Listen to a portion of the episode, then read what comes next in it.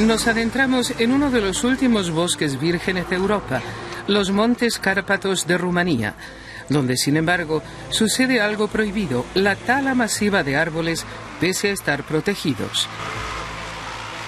La tala ilegal destruye los bosques más viejos, advierte el científico berlinés Jan Knörn tras valorar imágenes de satélite. Le acompañamos al Parque Natural de Maramuresh. Aquí en el lugar podemos verificar claramente el impacto en el bosque. ¿Por la deforestación? Exactamente. Deberán pasar varios siglos antes de que este bosque vuelva a ser como antes. Una selva.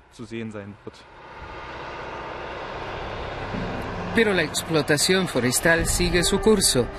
Desde 1990 se han talado unas 366.000 hectáreas de bosque ilegalmente, un área que equivale dos veces a la superficie de Londres.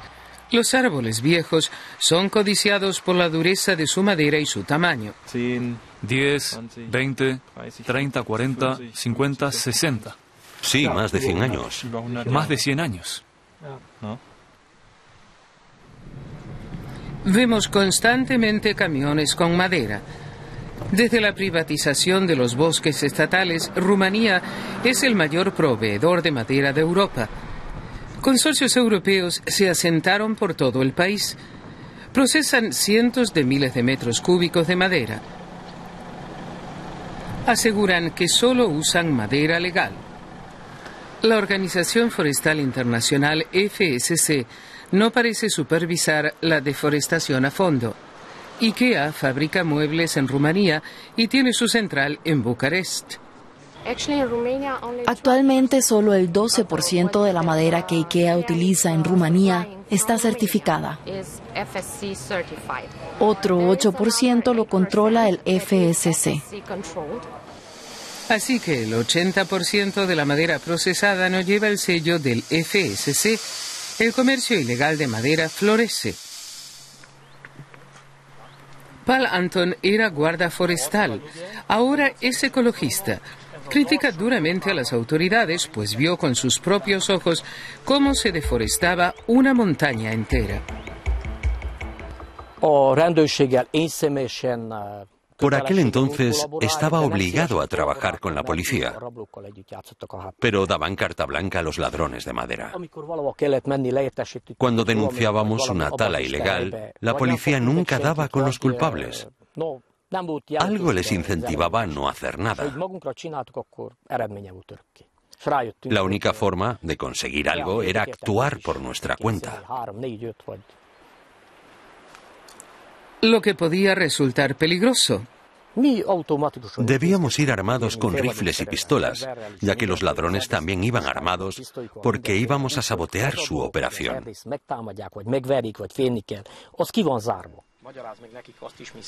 Paul Anton sigue luchando para proteger los bosques. La presión de la mafia le obligó a dejar su trabajo como guarda forestal. La compañera de Jan Knorr, Laura Bourriot, es consciente del poder de estas mafias. La científica rumana recopila datos e información. Nuestro sistema judicial no funciona para nada. Hace dos años se realizó una investigación que reveló que de 8.000 procedimientos solo se habían producido 34 condenas.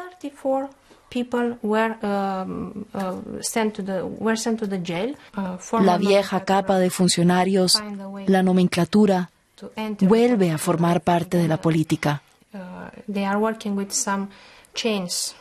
Las antiguas redes siguen existiendo, también en la industria forestal. Les proporcionan dinero a partidos políticos y campañas electorales.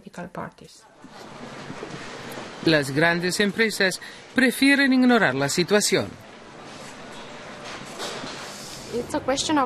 Es una cuestión de confianza, de respeto por nuestros socios, pero también hay que contar con los recursos necesarios. Tenemos especialistas forestales que están bien informados sobre estos asuntos. Volvemos al Parque Nacional de los Valles de Maramuresh. Jan Knorren ha descubierto en imágenes satelitales también deforestación masiva en esta zona.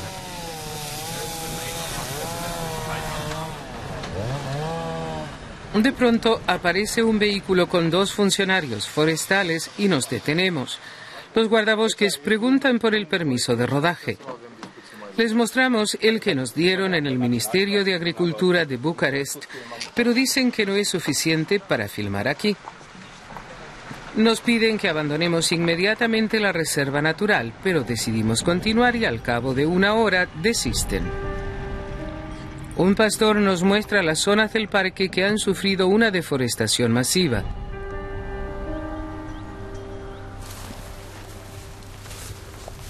Todo se hizo de manera ilegal.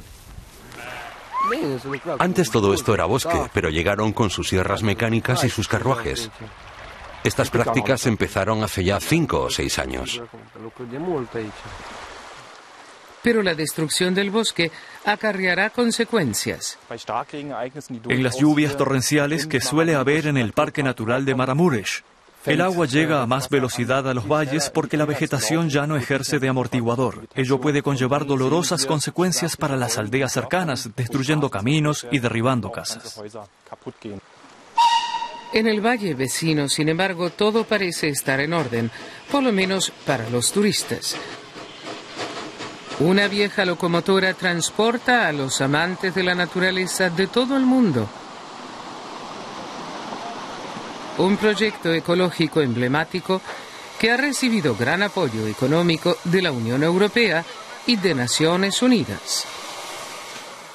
Los datos del satélite nos muestran claramente el valle en el que estamos ahora y también se aprecia bien que la tala de bosque se da sobre todo solo en los valles de alrededor. Venden una ficción. ¿Están talando allá? Sí. Unos kilómetros más allá, un ferrocarril transporta día y noche leña de la reserva natural a las herrerías bajo la atenta mirada de los vigilantes estatales.